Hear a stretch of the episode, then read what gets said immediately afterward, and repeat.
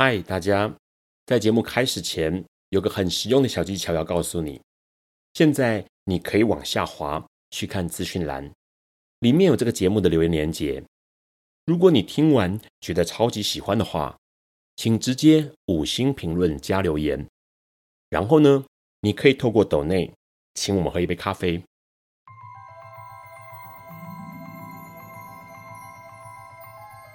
This is flaw. Alice is lost。尼采说：“没有事实，只有诠释。”幸好在本瓜的世界里，问题永远比答案重要。今晚，让我们一起。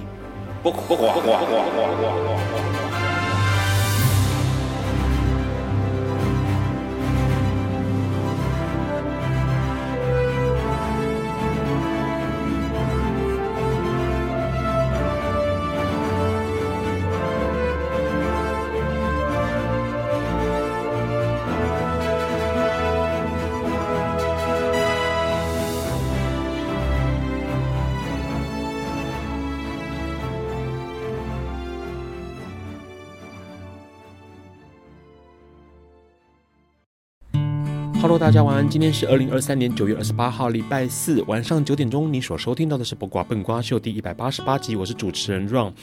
节目一开始，赶快跟大家说一声，哎，中秋节快乐哦！明天就是中秋节了。那么很多人都期待这一天到来，是因为可以吃很多东西啊。yes，OK，中秋节会吃很多东西，大家格外留心。尤其是如果你有服用心血管疾病药物的话，要记得柚子有可能会造成你身体的伤害，格外留心了。节目一开始要先感谢一下一直以来特别赞助笨瓜秀的好朋友，包括马天中先生、小潘、娇姐、林屁屁，还有署名喜欢笨瓜秀的听众哦。笨瓜秀每周四晚上九点钟，你会在所有的 Podcast 平台上面来跟大家以多元的立场、质疑的态度，抛出问题，从时事、阅读、艺术、职人精神出发来聊同志、LGBTQ、性别平权认同。还有生命经验跟社会观察哦。那现在 Apple Podcast 或者 Google 或是 Spotify 或是 KKBox 都可以听到哦。欢迎大家下载收听。然后这一集呢很特别，因为这一集我们会有一个抽奖活动。这次是笨瓜秀跟山男性女要来哎抽出两个飞机杯哦。OK，你只要在这个笨瓜秀粉砖或者是 IG 上面留言说我要起飞，OK，留言我要起飞这四个字，然后 take 一个朋友，然后在 IG 上追踪笨瓜秀，还有追踪。山男性女，山峰的山，男性的男，呃，性别的性，女孩子，女性的女哦。那最终这两个频道，那在十月四号前完成就行了，因为十月五号下周四就会公布得奖名单。好，我们赶快来看一下这个礼拜的新闻哦。这个礼拜从九月二十一号到九月二十七号的新闻，有一个新闻很有趣，因为呢，最近联合国大会正在召开，然后在美国纽约的联合大会的呃联合国大会的这个总部呢，布置了很明亮而且色彩鲜艳的一些旗子哦，装饰品。然后土耳其总统埃尔段就抱怨说：“哎呦啊，这个颜色 LGBT 的颜色让他看了很不舒服哦。”但是呢，哎，这恐怕可能是埃尔段，也就是土耳其总统自己搞错了，因为这些美丽的装饰品其实是联合国永续发展十七个愿景目标的颜色啦哦。那艾尔段就说了，他说他觉得。哎，联合国大会让他很困扰，因为一进到大会之后呢，发现阶梯上还有很多地方都看到 LGBT 的颜色，他觉得啊，就被送给安内哈。艾尔段他就说，他说，哎，这个世界上有多少 LGBT 人口呢？哦，他们对这个阶梯哦，就是这些阶梯有他们的颜色嘛，哦，享有多少权利？那反对 LGBT 的人就应该有相同的权利哦，啊，但是说实在。就是埃尔段自己搞错了，这颜色根本就不是 LGBT 的颜色啦。那土耳其一直以来对于同志朋友是相当的算是限缩，在去年，也就是二零二二年的时候呢，土耳其警方甚至在伊斯坦堡 LGBT 社群年度的活动，呃，逮捕了至少五十人哦。这是过去一直以来都看得到的情况，但是在联合国秘书长。古特瑞斯接到这个埃尔段的这个发言之后，哈，他就觉得说还还蛮奇妙的。虽然说古特瑞斯一直力挺 LGBT，但是他在联合国的布置上面，就是总会的布置上面是没有任何支持 LGBT 的标志或者是旗号哦。所以，请这个土耳其总统不要这么的敏感，好吗？那除了这个消息，还有一个消息了：HIV 在世界上一直以来都有逐渐的进步跟呃卫教防治的有效成果哦。那目前呢，HIV 感染的致命机会呢，远低于很多的慢性病，但是。很多人还是在思考一件事情，因为亚太地区还是有六百万的 HIV 感染者。那吉利雅这个医药呢，他们在二零一八年开始就推动了亚太彩虹基金计划，帮助了八十四个组织，而且也照顾过了一百一十二件的艾滋照护、教育或者是宣传相关的计划哦。那台湾就有十二个非营利组织，透过这个彩虹基金计划呢，完成了相当多的计划跟专案呐。那一直以来，我们都在思考一件事，就是。HIV 到底有没有可能像是日常一样，不会去特别关注或者特别的感到排斥哦？台湾路德协会的秘书长徐生杰就说了，他说台湾在这个性别议体上面，相较其他亚太国家是走在很前面的。那现在就在努力做一件事，就是可不可以让更多哎这个女性感染者呢，能够站出来，或者是主动去。就医哦，因为女性感染者延迟的情况其实是一直持续有着。那么呢，要告诉大家一件事情，不管任何疾病都是不分性别、不分性向、也不分年龄的哦。那当然啦，亚太彩虹基金成立的这五年来，一直以努力去除污名，还有促进平权为宗旨，希望我们大家都可以用更正确的态度来看待疾病，或者是诶相关的。也许是 LGBT 的权益哦。回到台湾来看到，就是因为高雄凤山就有一位男跨女的朋友，他呢提出了两个精神科医师开的诊断证明，希望能够申请性别变更登记。但是呢，高雄凤山市的户政事务所告诉他说：“哎，你没有这个摘除男性器官手术的诊断书，是不可以。”帮你做性别变更登记的哦，那这件事情闹到了法院。法院一开始的时候呢，高等法院是判这个男人败诉的，但是他不服气，再上诉。最高行政法院认为说，哎，你这个户籍法哦，没有针对生理性别的规定，所以判断是说。呃，户政事务所是败诉的，发回重新更审呐、啊。因为呢，最高行政法院认为说呢，宪法保障人性的尊严、人格自由发展，还有人格权哦。那每一个人对于自我的理解跟认识。和法律上的归属是不一致的，国家就应该要予以尊重。这件事情其实是看得出来台湾的进步哦，包括英国、德国还有西班牙，一直都是用只要一份精神证明就可以完成性别变更。那台湾也努力朝这个方向前进，而且。呃，这个情况其实是越来越乐观的，因为像这次最高法院就认为说，不应该侵犯这个人决定自己要成为什么样性别的一个尊重的人格权。今天的节目呢，我们要跟我们的来宾来聊一聊关于诶海鲜，或者是关于海鲜带来的各式各样的想象。我们先稍微休息一下。有一天，亚里斯多德在河边洗脚。他看了看身边的学生，将脚抽出水面，再踏入河中，说：“此水已非浅水。”另一位古希腊哲学家赫拉克利特也说：“人不能两次踏入同一条河中，因为无论是这条河或这个人，都已经不同，就如同历史上的今天。”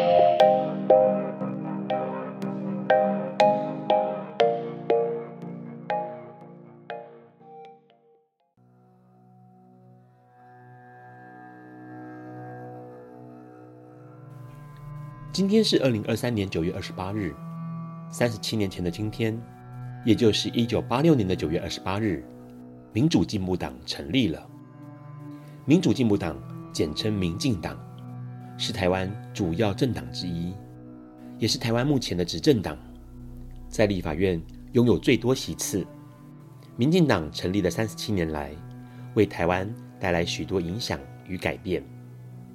民主进步党的成立。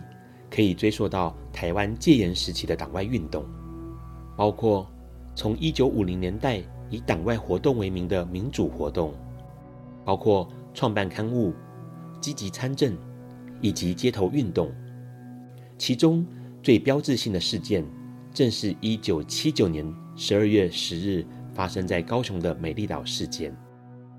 十二月十日是国际人权日，当天，美丽岛杂志社成员在街头上游行与演讲。诉求民主与自由，以及终结党禁与戒严。其中有一些理着小平头、带着青天白日徽章的二十多岁不明人士混入人群，并朝讲者投掷鸡蛋进行挑衅。这样的举动引起了骚动，让外围政报部队有理由将群众完全包围住，并往里面释放催泪瓦斯。以及照射强力探照灯。台湾警备总司令部逮捕了许多党外人士，并进行军事审判。这是台湾自二二八事件后规模最大的一场警民冲突事件。美丽岛事件发生后，许多党外人士遭到逮捕和审判，包括施明德、林义雄、黄信介、陈菊。吕秀莲、张俊宏、姚嘉文和林宏轩，其中的总司令施明德被以叛乱罪判处死刑。幸亏当时美国卡特政府的人权外交政策与美国国会议员以及各界的压力，让施明德改判无期徒刑，其余遭逮捕人士皆以有期徒刑论处。这些人当中，除了林鸿轩外，其他七人都曾在出狱后担任民主进步党的主席或代理主席。值得大家思考的是，民进党其他的领导阶层人物，如江鹏坚、许信良、陈水扁、王拓、苏贞昌、游锡坤、谢长廷等人，也都与美丽岛事件有所关联。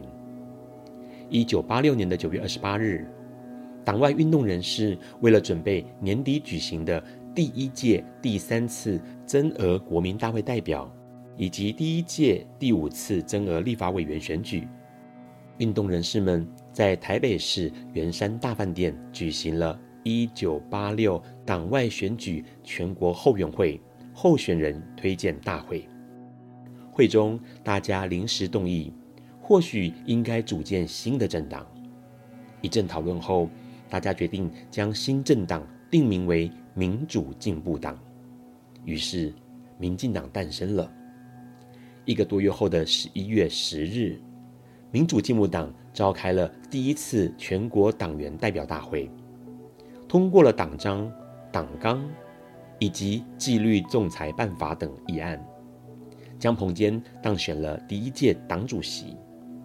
而党外选举后援会也在一九八六年十二月六日举行的第一届第三次增额国民大会代表选举中当选了十一人，而第一届第五次增额立法委员选举中当选了十二人。民主进步党共有二十三位民意代表进入国会。两年后，一九八八年的四月十七日。全国党员代表大会通过了四个如果决议文：如果国共片面和谈，如果国民党出卖台湾人民利益，如果中共统一台湾，如果国民党不实施真正的民主宪政，则民进党主张台湾独立。这也是民进党的政治理念。这个理念到了一九九一年，民进党。正式通过台独党纲，党纲内容正式写明了主张台独的立场。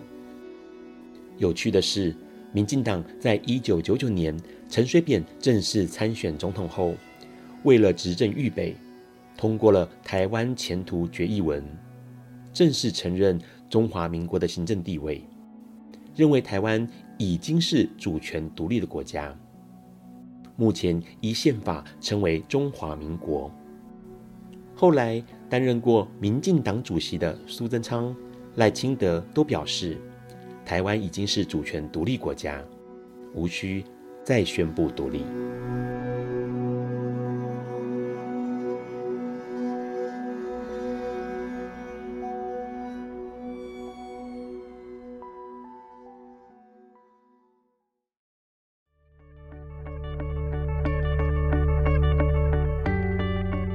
今天是昨天的明天，是明天的昨天。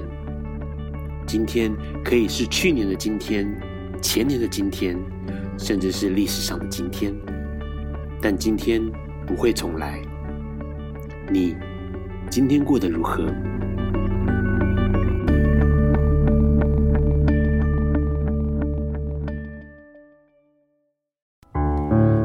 持续收听《播瓜笨瓜秀》。刚刚我们先听了一些呃内容，是关于今天，哎，九月二十八号是民进党成立的日子哦。说实在。很多人会觉得说，哎，民进党对于台湾有一些不一样的启发或想象。那当然啦，中秋节到了嘛，嗯，我们很早以前应该听过中秋节要什么杀韃子、革命之类的哦。但是现在的人已经不流行这一套，中秋节应该就是要来呃烤肉，OK 吃东西。所以，我们今天邀请到我们的来宾来跟我们聊一聊关于呃台湾很厉害的某一项食物类型，叫做海鲜。我们先请来宾跟我们打个招呼吧。Hello。Hello，大家好，我是海钻鲜品谢俊南。好，海钻鲜品，海是海洋的海，钻是撰写的钻，对，新鲜的这个鲜鲜，然后品牌的品。OK，好，待会我们要跟海钻鲜品的老板哦谢俊南进来来聊一聊关于台湾的海鲜，以及海鲜带来可能跟环境、跟海洋、跟各式各样有关的题目。但在这个之前，我们先来问一下，最近有没有什么新闻是让你特别有感触或者是有感觉的？最近吗？对，最近比较 care 是鸡蛋的事情。鸡蛋，对，呃，因为我我们我应该说最近有两个事情对我来说还蛮蛮 care 的，一个是鸡蛋嘛，因为鸡蛋基本上是大家平常都有在吃的东西。对，然后蛋呃就会觉得说，像如果有去日本的经验，你会发现说奇怪，在日本好像没有什么缺蛋的问题。对对，然后呃。在台湾却有缺蛋的问题。那其实台湾的畜牧业其实也是蛮蛮蛮发达的。那为什么会缺蛋？这个我其实我有问号。那当然，第二个事情就是跟我们比较有关系的，就是关于那个呃核废水的排放的部分。是哦，对这个这个就会呃最近的确是蛮多消费者都很关心这个议题。那也会问说，哎、啊，这对台湾的渔业有没有影响？这样子。那当然，呃，对我们来说，呃，就是能做的，当然是说，呃，呃，尽量以国产海鲜去做贩售是最好。嗯。再就是说，该呃该能做的检验，那我们也会尽量做到足。就是辐射这一块，大家 care 的这个部分。是。所以你平时在留意新闻或者是呃相关的报道，都会是跟你自己。呃，从事的对，就是农林渔牧 对产业有关系。对对，我觉得我我最近我们会比较 care 的，通常都是呃现在的跟海鲜的啦，是菜的啊、肉的啊这些比较有关系。是，对。那像之前不是我们有听到，比如说龙胆石斑，呃，这件事情，你的想法是什么？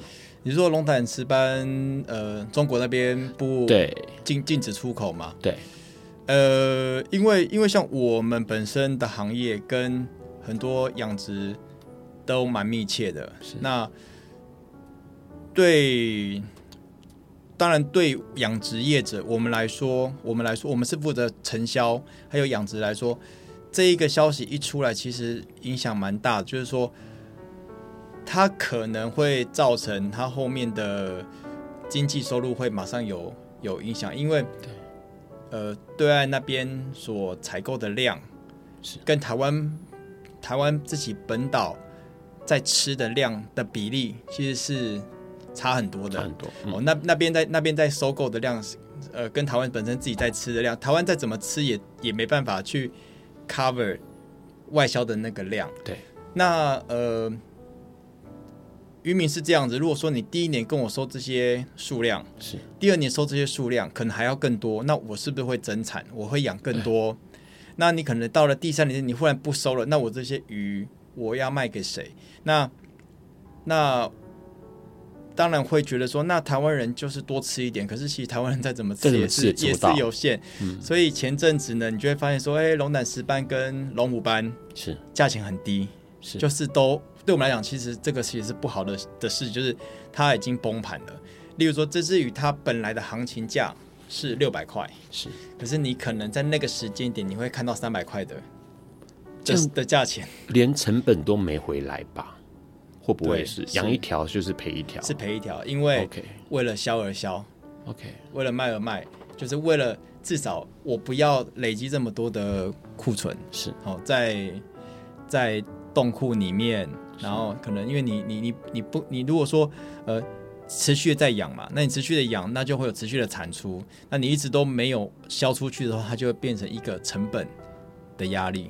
问个问题，我们呃，台湾针对海产或水产这件事情，有没有一个比如说比较可行的机制？是像比如像现在龙胆石斑，之前这样龙胆石斑，它的外销销不出去，那它可不可能说变成加工品，然后或者是长时间的保存的方式？有这样的机制在吗？目前来说的话，呃。有一部分是用活鱼出活鱼过去哦，OK，因为呃，嗯，怎么讲？活鱼的新鲜度还是是最高的，好、哦、活体，因为距离短，活鱼可以过去。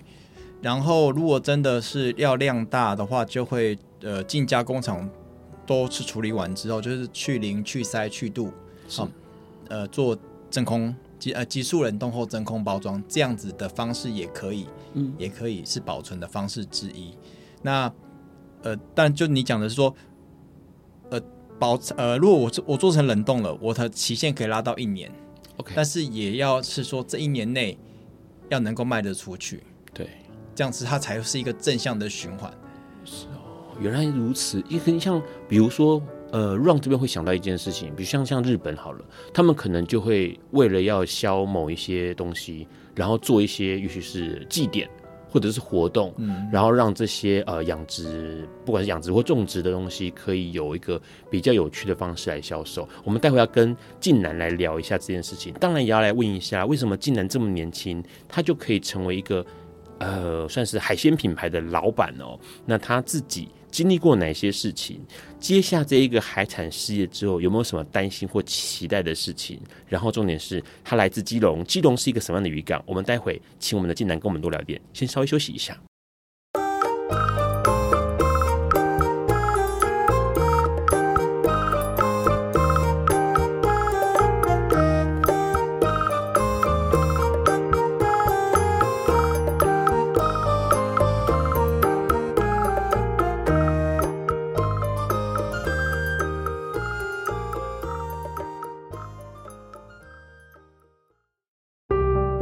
欢迎持续收听《播瓜笨瓜秀》哦。刚刚我们先跟晋南聊到了，他都在意、关心这种呃，算是农林渔牧业的相关新闻呐、其实台湾四面环海，海鲜是我们最大的算是资产吧，哦，台湾最大的资产啊。然后呢，不管是自己养殖的，或者是海上捕捞回来的，相对很多内陆国家或内陆地区来说，都相当的新鲜的。我们先请来宾打个招呼吧，Hello。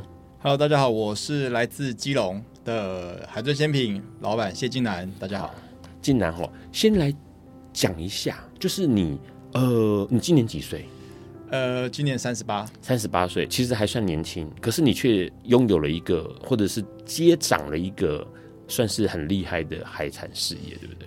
应该是说一开始是没有想要回家接的。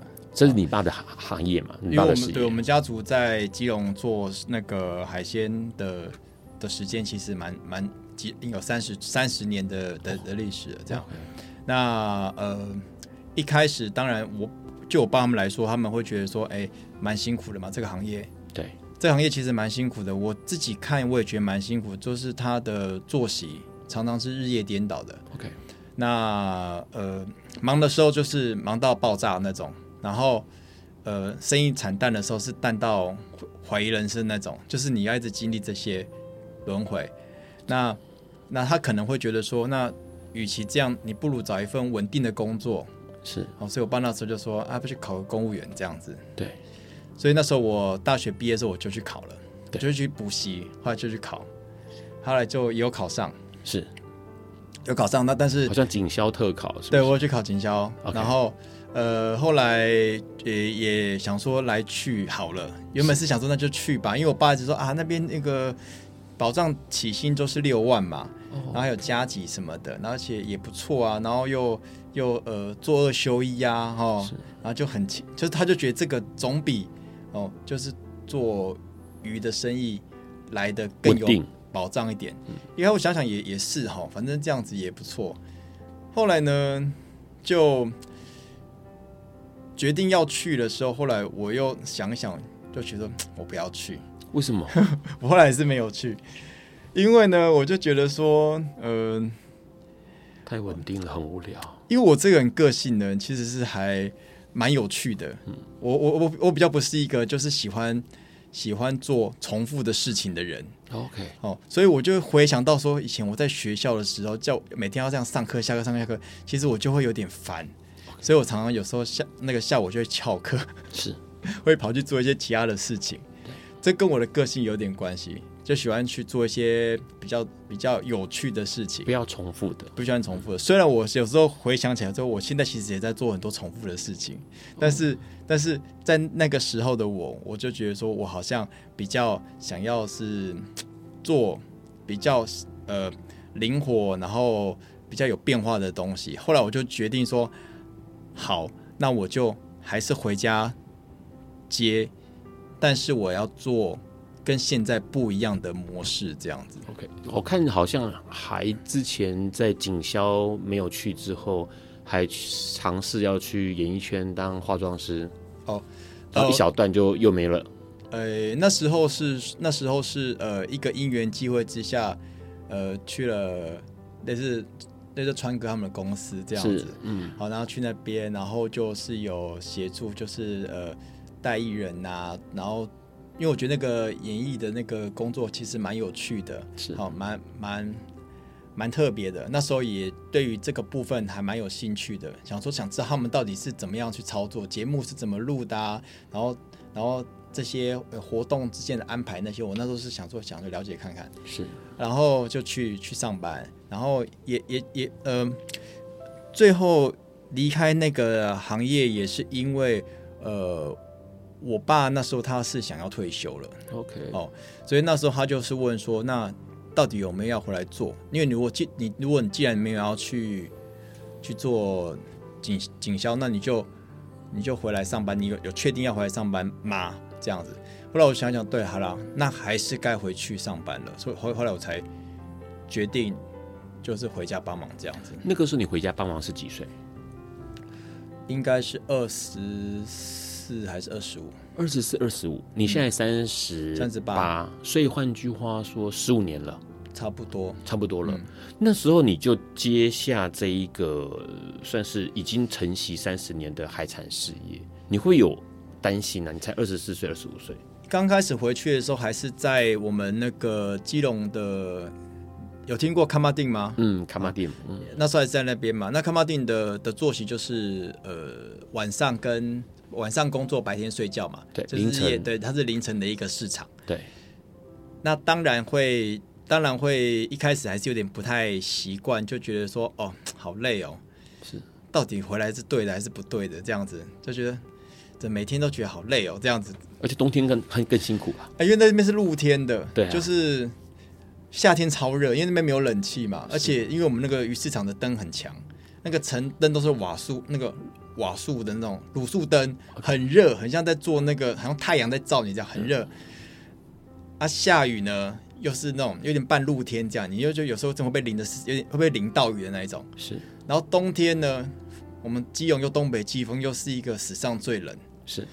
就是你会觉得说啊，想想啊。当初真的是不应该回来的。当当初真的想说，还不如在那边舒舒服服的陪着艺人工作，对不对？哎，吃香喝辣的，吹冷气。这个是这个是个人感觉到不舒服。可是那你会不会因为呃，老爸要把这个事业交给你，你会觉得哎呀，我好像还还年轻，然后好像接不下来这个情况，或者是看到鱼市场的这样的呃进货出货，所以想要有一些改变或什么的。应该说那时候我回家做的时候，其实是已经有感受到，就是呃那个时间跟以前早期来说的那个融景，我们市场的融景其实是已经有变化了。对。已经看不到以前那种呃满山满满山满谷来补货的人潮。OK，哦，就是我觉得就是呃台湾呃的消费行为，其实那时候的改变是那时候流行超市，开始流行超市，嗯、所以传统的市场的生意就被打击到。然后我们那个地方又是主要是服务传统市场的摊贩跟餐厅，对，就是一般你在菜市仔看到的那个鱼贩，对。哦，他们就是会来卡马丁补货，我们对象是他，对，还有一些餐厅，餐厅的采购他会来这边补货，我们算是上游嘛，对，你们算 B to B 了啦，不算对对对，不是 B to C 的，对对对，嗯、啊，那时候就开始流行超市，有机超市。是。啊，那超市开始大家就喜欢去超市买，不不见得会喜欢去传统市场买，所以像所以像我们崁仔顶生意就会有点被影响到，是，哦，那时候是这样子。所以我就觉得说，哎，那既然大家这么喜欢去超市买东西，那我应该要往这一个方向去去卖，出货给超市之类的。对，或是我有没有办法，我的东西在超市卖？OK，嗯，我一开始我的想法是这样子，后来才才才跟我爸讲讲说，哎，最近好像还蛮流行一种东西，叫做急速冷冻。那个时候算是刚开始出现急速冷冻，那时候的对，那时候基本上没有几间在卖急速冷冻海鲜的的的品牌。OK，对，初期，那我就说，哎，现在很流行急速冷冻。那我爸说什么急速冷冻，而且他也听不，他也听不懂，他就想说，哎，要了，我觉得很就是很老啊嘛，哎，很老啊，反正就是你就是看到你在菜场卖，就是反正就是我就是看到怎么样就怎么样，然后我就帮你处理好，卖给客人。回去你要怎么冰你家的事，你要冰冷冻要冰冷藏，对不对？对，比较没有去想到什么叫急速冷冻，急速这个东西是。后来我们就我就说，因为现在好像还蛮流行真空包装搭配急速冷冻，好像做这个这样的东西会可以放比较久。是，那他们的观念会觉得说。冻过就不新鲜，哎，冻过就不新鲜，不新鲜才拿去冻嘛。对，啊，你如果新鲜，我就吃很老啊，干嘛要拿去急速冷冻？何必就是再绕一圈来卖？我这样就可以卖啦，啊。这样，那我就说，但我想要试试看，因为我觉得好像这个是一个趋势。好，那个时候，那所以我说，那那呃，在市场的生意不变的情况下，而且我们掌握货源，我是不是能够把我最好的的东西用另外一个形式卖给不一样的人，就是 B to、嗯、就变 B to C 了啦，这样子，B to B 继继续做，然后再做 B to C 这样子。对，他就说那就试试看，那试试看之后，我们就想说那就来成立一个品牌，所以那时候才才做了海钻鲜品这个品牌。OK，你老爸的品牌还是？摊位店铺的名字叫什么？还是没有名字？那时候那时候叫金融余行。OK，嗯，对对对。然后现在是金融银行还在吗？还在啊，还在。然后同时海钻鲜品就是处理刚刚你说 B to C，呃，即时冷冻或者是这种比较是精致一点的处理方式。对，那时候就是开始流行嘛，所以我那时候就呃就跟我爸讲说啊，可能需要一点钱。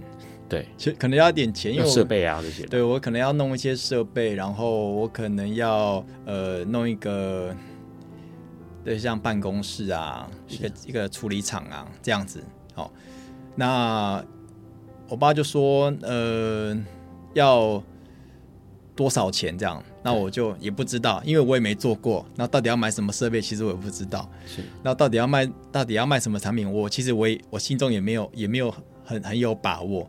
一开始的确都是在呃半信半疑，而且在很多呃不知道下一步的情况下去去做的。是。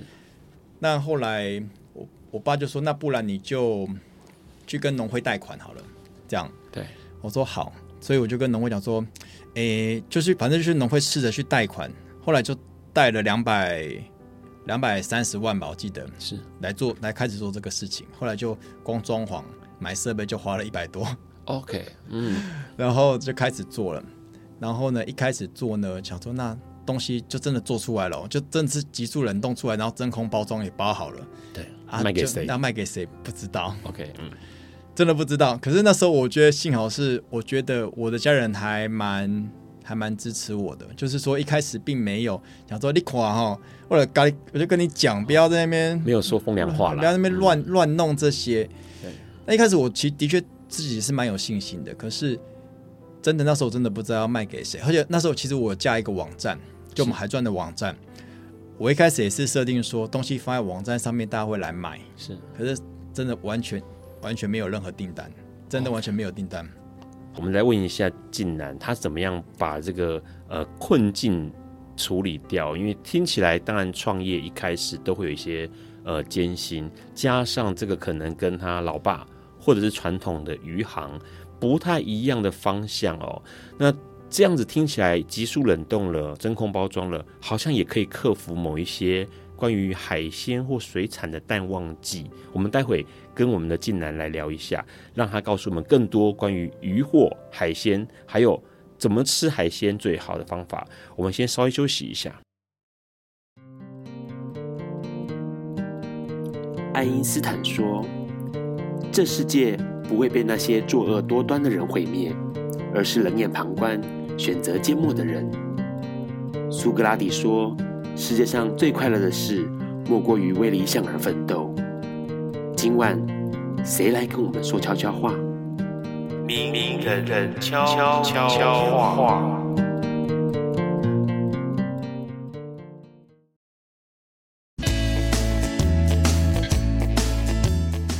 大家好，我是陈振川。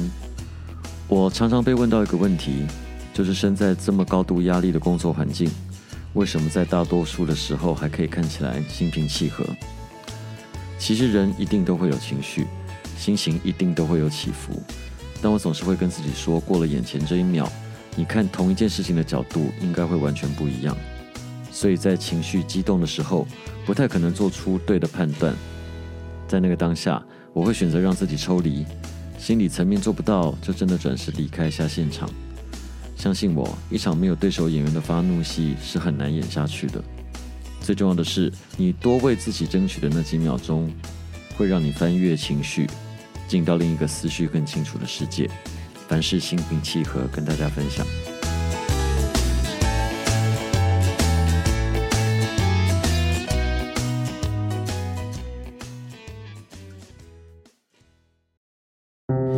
欢迎持续收听《八卦笨瓜秀》。刚刚我们先跟晋南聊到了，他把老爸的鱼行事业哦，渔货事业开创了另外一个新的品牌，叫做海钻鲜品。那引进了急速冷冻、真空包装这一些，哎，这些听起来好像就可以突破。刚刚我们有稍微提到，可能会有淡旺季，海产或者是海鲜会有淡旺季的这个问题，对不对？对啊，没错，因为。呃，正常来说，海鲜应该是会有淡季跟旺季的品质上的差异，对吗？对，应该说海鲜它有分季节，比如说春夏秋冬这四个季节分别有哪些比较呃适合的海鲜？是。那如果说我现在要在冬季吃到春季的海鲜，那我其实我真的是可以透过急速冷冻、真空包装的技术，让我在冬天的时候，我可能还可以吃到春夏。OK 的海鲜，呃，以一年四季来说，秋天是不是很多人说秋天要吃海鲜？秋天是不是真的是海鲜最好的时候？呃，严格来说，确实是哦。是秋天这个季节算是台湾的海鲜的呃品相最丰富的一个时时节。除了说鱼虾之外，呃，多了螃蟹。OK，好，秋天我们都知道要吃秋蟹嘛，好，是就是因为多了蟹。然后背，好，这是这个季节特别特特别肥美是。的时间，所以呃，秋天吃海鲜，我觉得真的是非常的合适，因为它的呃项目更多了，是。好比冬，但跟冬天比，冬天的海鲜量就比较少，好，因为跟天气关系。问一个问题，像现在呃，如果像秋天的海鲜都品质比较好，也比较呃，也许肉比较多，或者是有这个软之类的。对对对。那应该怎么挑？就是我今天呃，为了要准备好中秋烤肉了，嗯、那我要怎么样？哪一些海鲜适？先说哪一些海鲜适合放在烤网上面烤，比较不会 NG。像有些人就说啊，鸡腿很 NG，因为鸡腿很难烤嘛。对。哪一些海鲜是适合烤的？呃，我觉得，呃，应该说海鲜真的不是非常的好烤。但是如果真的要比较不会失败的，都是会有带壳的，带壳的会比较好烤。Oh.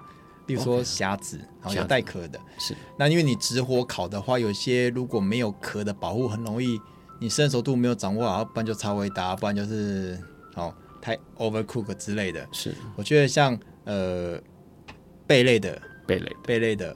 呃，甲壳类的，甲壳类很适合。OK，那在烤在烤之前，当然就要挑选了。对，我们像现在秋季，呃，九月，接下来十月，嗯，怎么样挑？我们先从挑鱼好了。怎么样挑鱼会是比较呃吃的又品质又好，然后又确保它是一个新鲜的鱼鱼类？我自己现在是卖急速冷冻的海鲜，对我都是当然都是推广我客人，就是尽量挑选。急速冷冻的海鲜，因为急速冷冻就是捞上来，它急速冷冻的过程是怎么样？就是急速冷冻的过程，它就是说，呃，我们把刚捕捞的海鲜对进来之后，在最快的时间内帮它去进行三去：去鳞、去鳃、去肚。是好，就然后用逆渗透的水洗净之后进急速冷冻，急速冷冻出来之后做真空包装，是就是这样子一个过程。它就是可以让海鲜嗯保保留在就像是。最新鲜的那个那个 moment 的那种感觉，这样子是，因为急速冷冻它有一个好处是，它不会去破坏，好，它在冷冻的过程中，它不会去破坏鱼本身的呃的那个细胞的结构。是，一般假如说我们用一般家里的冷冻室，是上层冷冻去冰一条鱼，等到它真的完全变成硬邦邦石头的时候，其实它已经脱水了。对。那急速冷冻它就是可以避避免，就是细胞破掉那个鱼，那个鱼里面的细胞的水跑出来的那个过程中，所以水分是锁住的。是，所以你在解冻了之后，你会发现，哎，我的鱼吃起来它还是很很有水分的，对，很像很像活鱼的那种口感是赢在这里。你们的急速冷冻是几度？呃，负二十到四十度。OK，对。因为其实呃，刚刚晋南在做这些的时候，让 Ron 回想某一些事。因为 Ron 本身有一些听众朋友可能记得，Ron 本身是念呃畜牧产业兽医系的，所以对于呃渔产、水产这件事情，过去念书的时候也有教到。那刚刚晋南说到那个急速冷冻的技术，其实在呃一开始其实是用来冻。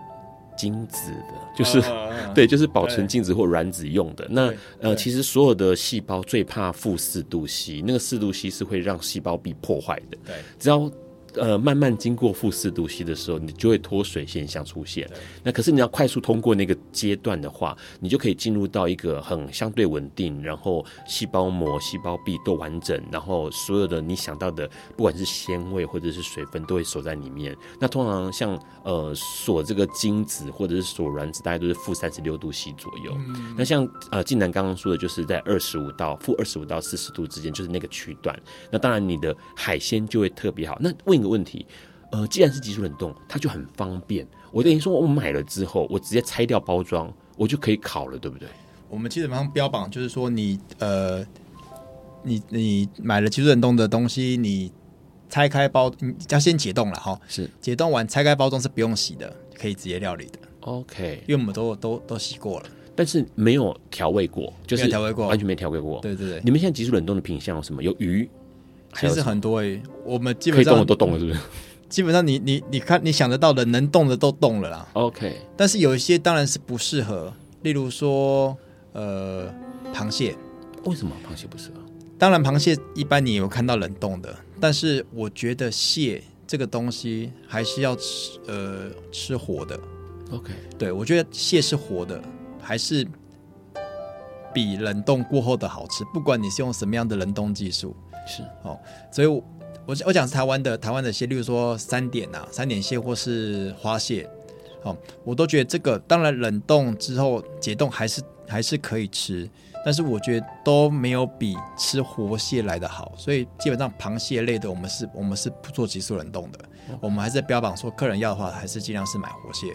好，所以换句话说，大家如果在中秋烤肉的时候选择这个冷冻包装的海鲜品，你可以省掉自己处理那些呃内脏啦、鳞片啊各式各样的问题，你可以直接打开来解冻就可以烤。那有没有人问过你说，这个我们买回来的真空包装的急速冷冻的海鲜要怎么烤才会比较好吃？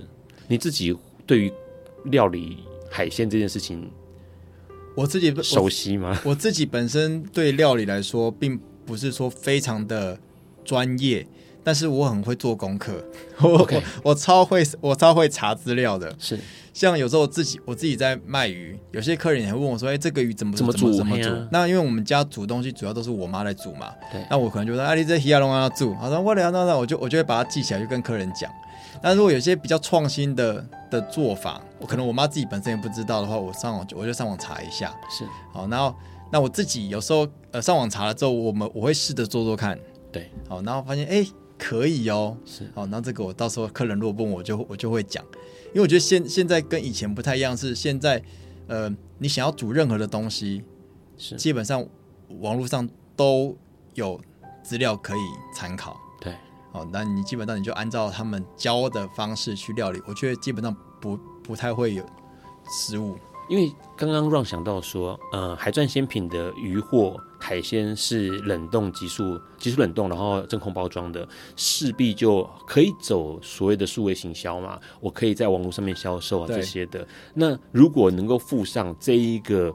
呃，我买了，我我随便讲，也许我买了一条白鲳，白鲳，OK，然后你可能附上了两个或者是一个的白鲳的料理方式，好像对于蛮多家庭来说是一个有趣的呃消费体验。我们通常会附一个简易的煎煮炒炸，OK，哦，基本的 SOP 的一一张说明。是。哦，怎么煎，大概怎么煎，大概怎么蒸，大概怎么炸。这样子，那因为每一只每一种鱼种，它最合适的方式，有时候是还蛮主观的。例如说，有些人就特别，我讲我讲五仔鱼好了，欧阿鱼好了，嗯、因为台湾台湾本身就很有在有在养殖的一个鱼，其实呃大家都很喜欢吃，对。但是有些人就喜欢用清蒸的，有些人就喜欢用煎的，好，这是各各有所好，所以有时候真的呃很难去跟客人讲说怎么料理才是。最适合的，对，就依照你们喜欢的为主，这样。OK，好，待会我们要请我们的晋南跟我们讲一件事情哦，因为台湾的海鲜很厉害，那台湾的海鲜跟国外的海鲜到底有什么差别？然后呢，怎么样可以吃海鲜吃的让大家不管男生或女生都能够有生理上的变化？我们待会请我们的晋南跟我们聊一聊。我们先稍微休息一下。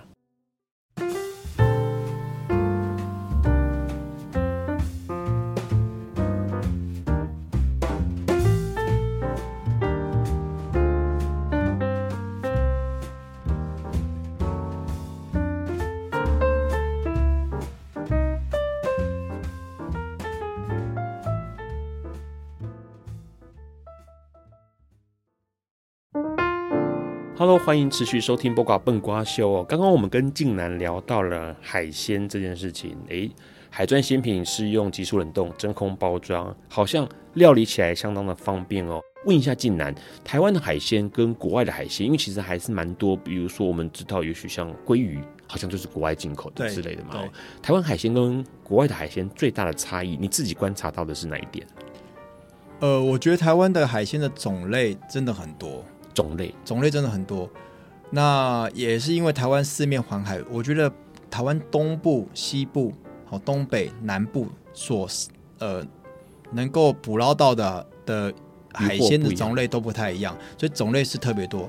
那因为国外，我会觉得在如果讲欧美好了，是他们的海鲜种类其实跟台湾比，他们是相对单调非常多。OK。对，就鳕鱼就鳕鱼，鳕鱼、鲑鱼、鲑鱼，对，他们比较没有太多的野生海鲜的物种。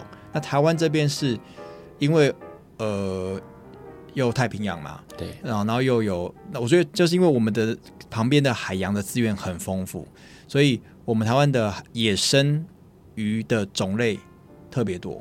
是跟相跟国外相相相对比较起来的话，那海钻鲜品主要还是以台湾的渔获为主，为为主嘛？为主对，不是国外的渔获。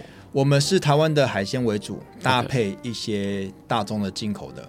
OK，对，大家比较喜欢的，例如说您刚刚说的鳕鱼啊、鲑鱼啊，是哦，那个我们也有在做。因为海钻鲜品是呃，跟刚刚提到老爸这边传承三十年的金融鱼行是有关联性的，所以货源来源是基本上是相同的，都是以台湾周边为主，还是以我们东北角的海鲜为主？东北角的，东北角的台湾的东北角跟南部的渔获最大的差别在哪里啊？呃，种类还是有点不太一样，因为海洋的结构。OK，对，嗯，海洋的结构，应该说我们的沿岸的结构不太一样，所以呃，捕捞的海鲜的种类真的不太一样。对，台湾北部比较多，像恰章啊、码头啊，是哦，布拉伊啊什么的。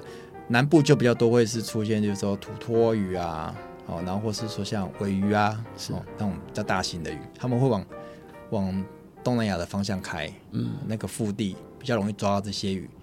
北部的话就是比较多是那种。呃，盐钓的、啊、基钓的那种，就是黄鲫鱼啊，或是说像那些什么什么呃，嘎啦啊，嗯，好、哦，鯛鱼类的。现在呃，到现在二零二三年了，海钻鲜品已经有十五年的时间了吧？如果说就就我回来做这个品牌是民国一百年创的。OK，现在是一百一十二年嘛，对，所以大概是十二十三年了。现在客人已经稳定了嘛，已经突破你之前一开始那种很担心没有人买的情况了。呃，我觉得就是说，也可以说就是老天也蛮眷顾的，就是说一开始的确真的真的一度想要放弃，因为那时候确实。觉得说跟想象中真的是差蛮多的啊，就是一开始设定是说啊，反正就网站弄了嘛，对，人就会来了嘛，就人真的都没有来，是 完全没有人来买。那也后来怎么突破这个困境的？后来其实也是呃，因为说像呃，老爸在呃农渔会是哦，都都有在经营嘛，农会跟渔会。后来我们就是透过呃呃，就是长辈的引荐，让我们去农会。跟渔会去卖，他们现在农会、渔会其实自己都有超市，对，农会超市或渔会超市，后来就是把我们引进进去里面卖，是，然后因为在里面卖，然后才慢慢的卖出口碑，卖出口碑之后，就会开始有一些呃外面的一些有机店，他们也会去农会、渔会去他们的超市看，说现在有什么的厂商，对对，也就是因为这样子，就是这样，呃，口耳相传。是，然后才把知名度打开。有机店很适合你们呢？是，因为所以那时候基本上，呃，台湾的所有的有机店我们都有铺。OK，对，所以这也成为了呃海钻鲜品很大的一个特色吧，就是呃走一个比较跟传统的渔产水产不太一样的样貌。关于消费这件事情，因为我觉得现在大家最后回归还是会以呃，当然现在。呃，大家会认为说，呃，先考量可能是价钱，对。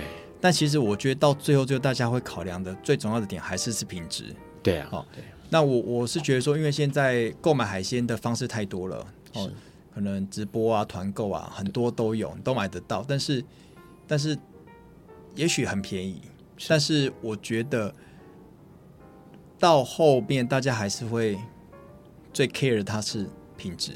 哪里来的，或者怎么处理？对，它是怎么来的？这个东西它背后，呃，给你什么样子的一个呃实用的安全吧？对，就是说它不是只是说我今天只是卖你这个东西，这个东西到后面它是用什么怎么样的方式生产出来的？它的公司是怎么样的一个一个模式创造出这样的商品卖给你？嗯，我觉得这个才是最重要的。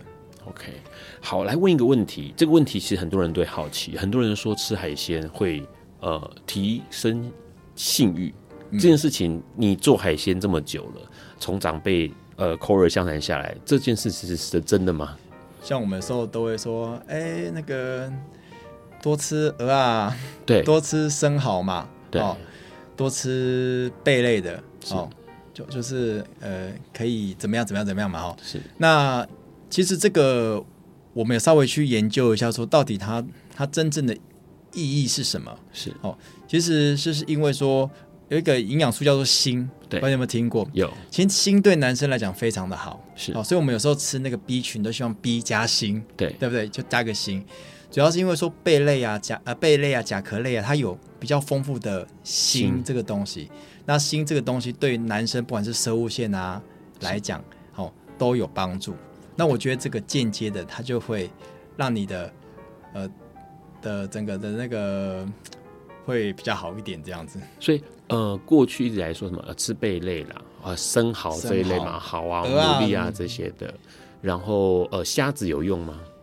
其实其实海鲜海鲜应该都有，都有，它的锌含量都比较高。对，那有没有呃？煮烹调方式会影响到锌的存在嘛？比如说煮太久会锌会流失，还是？其实不会，因为像我们常常会说，哎，开刀的人要吃鲈鱼，有没有？对，对不对？其实鲈鱼为什么它它会它会这样子会被这样定义？其实也是因为它有含锌，锌又可以修复伤口。哦、OK，对。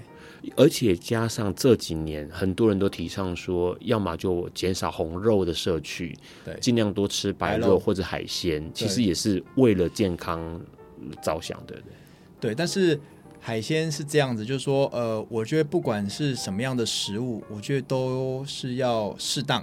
是哦，那红肉鱼并没有说不好，红肉鱼其实我觉得也相也也是很营养，只是说我们呃白肉鱼也没有说特别好，但是我觉得。呃，所有东西都是要吃刚刚好，不要过量，这样子均衡就好，不要特别选哪一种。因为像像我有些朋友呢，他呢去小时候我们去吃 buffet 嘛，对，他可能你就会看到他就是吃大概三十颗生蚝以上那种的。我说啊，因为啊，今天晚上是想要怎样这样？是，他说呃，就是怎样怎样怎样嘛。其实这都过量了。对，哦，其实其实是不用吃到这么多的生蚝的啦。我我我我我的感受是这样子。最后面想要问进来一个问题，因为自己是从事这个海产业的啦，很多呃现在环境在讨论一件事，地球有些变化，然后呢人类的活动也有些变化，所以让海产也有些变化了。如果说想要让后代都能够品尝到海鲜的话，你会有什么样的建议？我们现在可以开始怎么做会比较好？其实我觉得，呃，海洋资源的改变，这个是不可逆的哈。对。那呃，就是你可能像我自己这样子回来十几年，我真的我有感受到，就是说，比如说我们之前我们现在讲说夏天来说都是锁管的季节嘛，对，对不对？锁管季这几年的锁管的产量，我们捕捞的产量真的一年不如一年，就很奇妙，就跟这这个这个这个。呃，你要去追探说，哎，到底是什么原因？其实也没有人能够百分之百的讲出正确的答案。是，那我觉得我们能做的，当然就是不过度捕捞。对，然然后呢，我觉得我也常教育消费者，就是我们的客人，就是不要浪费。对，就是你只要不要浪费，你就不会乱买。你乱买，你乱买，你没吃完，你又丢掉。其实这就是，这也是，我觉得这也是造成环境。浪费，然后也会让整个海洋海洋的物产枯竭的原因之一。是哦，所以我觉得就是你要呃吃当季，是，然后吃刚好，然后不浪费。OK，对。从自身做起哦，其实这次能够邀请到静南来跟我们聊哦，也是因为很多时候我们观察到了环境上的变化，尤其在海洋水产这件事情，特别能够明显感受到，因为海洋占地球的面积有七成，那这海洋生态就会反映到人类对环境的态度哦。所以每个人在品尝海鲜的时候呢，都应该想一想如何去爱护这个地球哦。那最后面想问一下大家，你这个周末会中秋烤肉吗？那你过去烤肉有呃烤海鲜的经验吗？那你烤过最难烤的海鲜是什么的？欢迎可以留言跟大家还有让来分享哦。那今天非常开心能够邀请到海钻鲜品老板哦，海鲜王子谢晋南来到笨瓜秀，谢谢你来，谢谢大家。然后别忘了这一次的节目呢会有抽奖活动，所以呢欢迎大家能够在笨瓜秀的 FB 粉专 IG 留言说我要起飞，然后 take 一个想飞的朋友，然后在 IG 上追踪笨瓜秀以及山男信女就可以完成这个抽奖活动资格哦。那下礼拜四呢，会有一个一直以来哎也是笨瓜秀的老来宾了，Bobo 会来聊热青年二零二三年影像培力工作坊，他们好像拍了个影片，跟呃社会运动有关，跟热血青年有关系。今天节目就到这边告个段落，很高兴笨瓜秀能够一直陪伴大家。那明天中秋节，大家周末不要吃太多哦，烤肉、月饼都是高热量的，要格外小心。我们下周四见，拜拜，爱你们哦。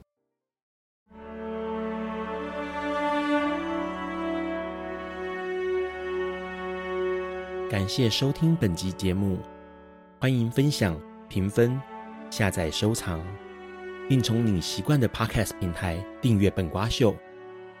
此外，你的热情抖内也是对笨瓜秀的最大肯定，让笨瓜秀在未来的日子里能继续陪伴大家。